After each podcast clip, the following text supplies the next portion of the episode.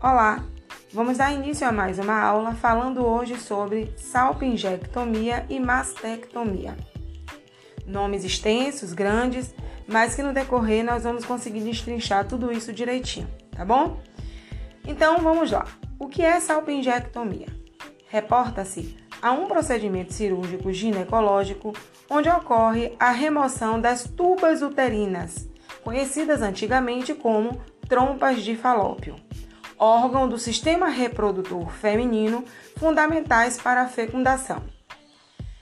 Esse procedimento pode se dividir em unilateral e bilateral. Quando falamos de unilateral, estamos falando apenas de uma tuba urinária. Quando falamos bilateral, nós estamos dizendo que vai ser removida as duas tubas urinárias daquela paciente. A principal função dessas tubas é o que? Captar o óvulo do ovário e permitir a sua passagem até a entrada do útero, ok? A indicação para a salpingectomia, a uma das principais, na verdade, é a gestação ectópica. O que vem ser a gestação ectópica? É justamente quando a gravidez começa a se desenvolver dentro da trompa. Também é necessário quando há o aparecimento de nódulos, e especialmente quando a origem deles é indefinida. É interessante ressaltar que na salpingectomia do tipo unilateral, a capacidade fértil desta paciente mantém-se intacta, ou seja, essa paciente pode ter uma gestação normalmente quando ela é, tem a retirada apenas de uma trompa, o que não acontece na salpingectomia bilateral, porque a fecundação fica impossível e bem inviável quando a paciente é submetida à retirada das duas trompas.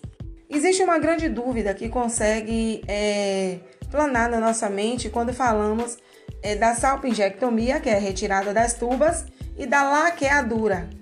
E aí eu trago para vocês agora a diferença entre ambas, que na salpingectomia é a retirada total dessas trompas mas na laqueadura é apenas a interrupção do funcionamento dessas trompas. São bem parecidas, mas procedimentos completamente diferentes, tá bom? A técnica mais comum utilizada para a realização da salpingectomia é a videolaparoscopia, procedimento minimamente invasivo realizado por pequenas incisões no abdômen. É importante lembrar ainda que a salpingectomia ela não altera a produção de hormônios, ela não influencia no peso, ela pode levar até 90 dias para que o ciclo menstrual venha a ser regularizado e pode também favorecer no futuro uma menopausa precoce.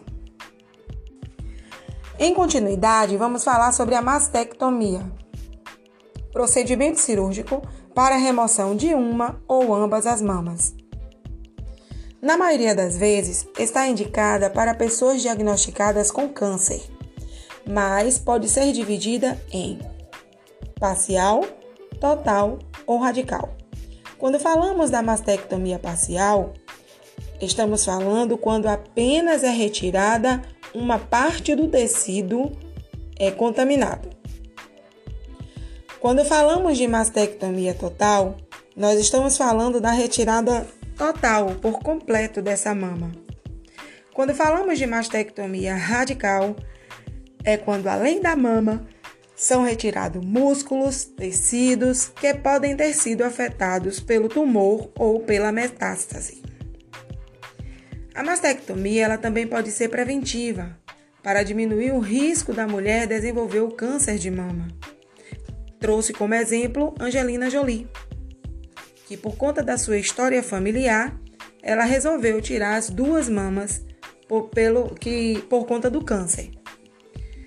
Ela pode também ter um intuito estético. Trouxe como exemplo a cirurgia com intenção masculinizadora.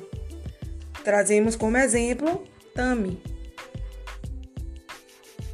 A indicação dessa mastectomia ela pode ser realizada quando a mulher apresenta um elevado risco de desenvolver o câncer de mama, no caso aí a mastectomia preventiva, porém se faz necessário complementar com o tratamento radioterápico, quimioterápico para câncer de mama. como prevenção de câncer de mama na outra mama, quando a mulher já teve câncer em uma das mamas. A mulher apresenta carcinoma in situ, que é situal, situal, situacional ou localizado, descoberto precocemente para evitar a progressão dessa doença. Quando há desejo da retirada das mamas, como no caso a mastectomia masculinizadora. Existem também outros tipos de mastectomia. A mastectomia masculina ou masculinizadora, que nós acabamos de falar, que é, é uma cirurgia plástica feita com o intuito é, da mulher que, quer, que, que é transgênica e quer ter o corpo masculino, tá? A mastectomia também é realizada em casos de câncer de mama do homem, que é muito pouco falado, mas que existe e que acontece de forma muito rara e ela também pode ser é, realizada como cirurgias estéticas, como mamoplastia, para aumentar, reduzir ou melhorar a aparência da mama em uma mulher.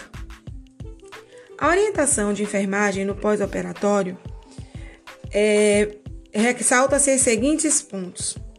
O procedimento tem duração de cerca de 60 a 90 minutos. A anestesia utilizada é a raquidiana ou geral. Então, todos aqueles procedimentos que falamos a respeito dos cuidados pós-operatórios imediatos imediatos em outras aulas, é, para hacker ou geral, vão estar imputados no pós-operatório desse tipo de procedimento, ok? A recuperação é rápida, podendo ser necessário um, dois dias de internação a depender do tipo de cirurgia e se foi bilateral ou unilateral pode ser deixado um dreno para que a secreção produzida no pós-operatório imediato e no mediato seja excretada, que deve ficar bem fixo e bem acomodado na roupa para que não seja puxado acidentalmente por esta paciente. Esse dreno deve ser esvaziado cerca de duas vezes ao dia, com anotação de quantidade drenada para que possa ser informado ao seu médico.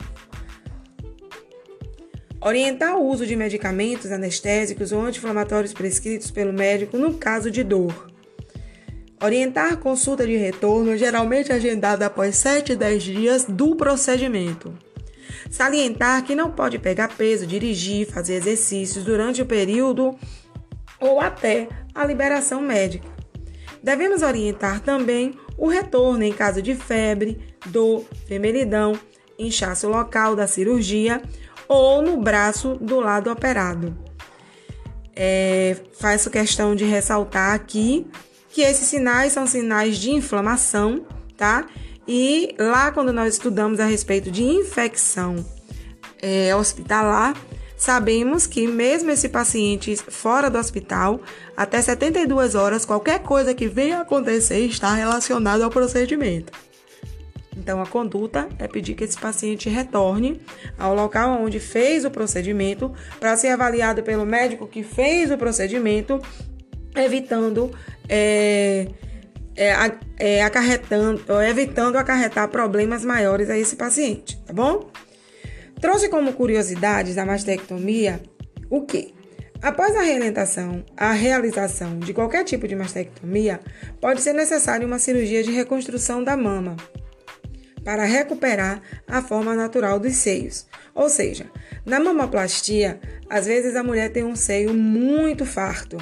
E esse seio muito farto, o médico tira todo o excesso de pele, mas termina a forma desse peito ficando é, desestrutural. Então ela pode fazer essa reconstrução da mama. É uma segunda cirurgia onde vai estar moldando o peito a forma mais natural possível. Ela pode ser feita imediatamente após o procedimento ou também por etapas. Isso depende também do tamanho e quantidade de tecidos retirado dessa mama, com correção gradual da região. Mas em muitos casos de câncer, pode ser necessário esperar algum tempo até tal cicatrização ou após a realização de exames para confirmar a remoção completa das células malignas e só assim poder fazer a reconstrução sabendo que nada é, de ruim irá ser agregado a essa paciente. Ficamos aqui com mais uma aula e qualquer dúvidas podemos estar sanando em nosso grupo.